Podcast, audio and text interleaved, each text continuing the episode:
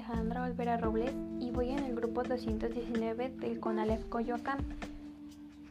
Mi empresa se llama Happy Sweet.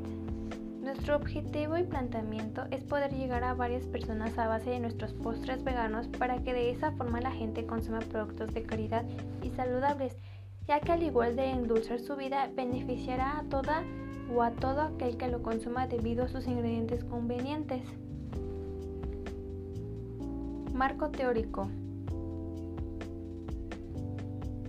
En esta parte encontraremos toda la información necesaria que permitirá llevar a cabo nuestro proyecto encontrado en este, conceptos claves que ayudarán en el desarrollo y emprendimiento de este proyecto. Para llevar a fondo y hablar sobre el veganismo aplicado en la pastelería, debemos de entender un poco cuál es el concepto de la gastronomía, según la revista.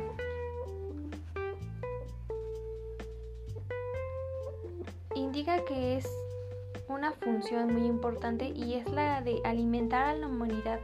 También se le conoce como una disciplina con gran historia, ya que en, en diferentes cocinas del mundo de plasma platillos con identidad cultural.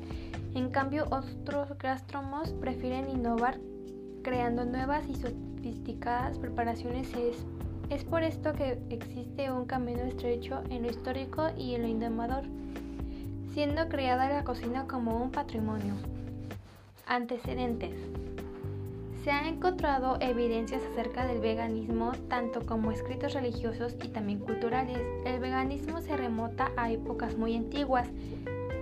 En este artículo se indica que aunque muchas personas en la antigüedad aparecen con grandes banquetes en el cual se visualiza carne en sus mesas, estas imágenes serían más creativas en los diferentes artistas ya que en este entonces el consumo de los diferentes tipos de carne aún no era tan habitual, ya que este producto se conseguía por medio de la caza y en algunos países como Egipto era difícil de conseguir carne para toda la población, ya que es un país desértico. Según este artículo del veganismo, ya existía en la antigua India esta dieta. Uno de los fundadores con este estilo de vida vivía en Asia, un defensor del vegetarianismo budista. Fue el emprendedor Ashoka 300 a.C. a 232 a.C., el cual intentó en ese entonces concientizar a la población sobre el respeto por la vida animal. En el antiguo Japón, el emperador Tamu prohibió el consumo de carne y en lugar de esto optó por el consumo de legumbres y verduras. Luego esto fue modificado alrededor del siglo XIX. Klisdak 2016. Motivos por el cual se adopta el veganismo en nuestra comunidad. Número 1. Respeto al animal. Número 2. Respeto ambientales. Número 3. Razones económicas. ¿Qué es el veganismo y el vegetarianismo? Los veganos no consumen productos de origen animal ni productos producidos por animales, incluyendo carne, pescado, aves, huevos, productos lácteos, miel o gelatina. En cambio, un vegetariano es alguien que no come carne, pescado ni pollo.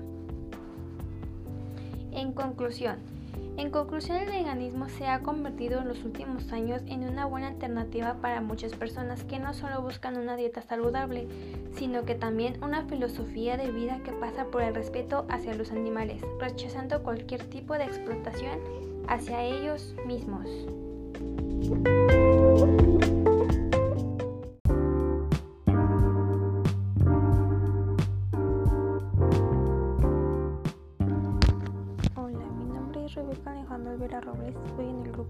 Grupo 219 y mi proyecto es crear una empresa en el cual se dedique a la realización de postres, pero de una forma única, ya que serían veganos. Nuestro objetivo es poder llegar a varias personas a base de nuestros postres veganos para que de esa forma la gente consuma productos de calidad y saludables, ya que al igual de endulzar su vida beneficiará a todo o a toda aquella que lo consuma debido a sus ingredientes convenientes. La fecha para este proyecto es nula, pero para conseguir que este proyecto sea un éxito se necesita una serie de tareas como por ejemplo invertir, abrir el negocio, producir, hacer el producto ya antes dicho, hacer marketing, contratar gente, crecer la empresa, llegar a mucha gente, éxito. No evitemos que podrían haber riesgos o circunstancias inesperadas que podrían sufrir un pequeño trespié en el proyecto, así que es mejor hacer pasos para que así se puedan evitar. Problemáticas y sus posibles soluciones. Número 1. Que el producto no le favorezca a la gente. Solución. Ver cuál es el ingrediente que afecta al sabor del producto y reemplazarlo. Número 2. No poder abrir el local. Solución. Pedir un préstamo y pagarlo en un plazo fijo. Número 3.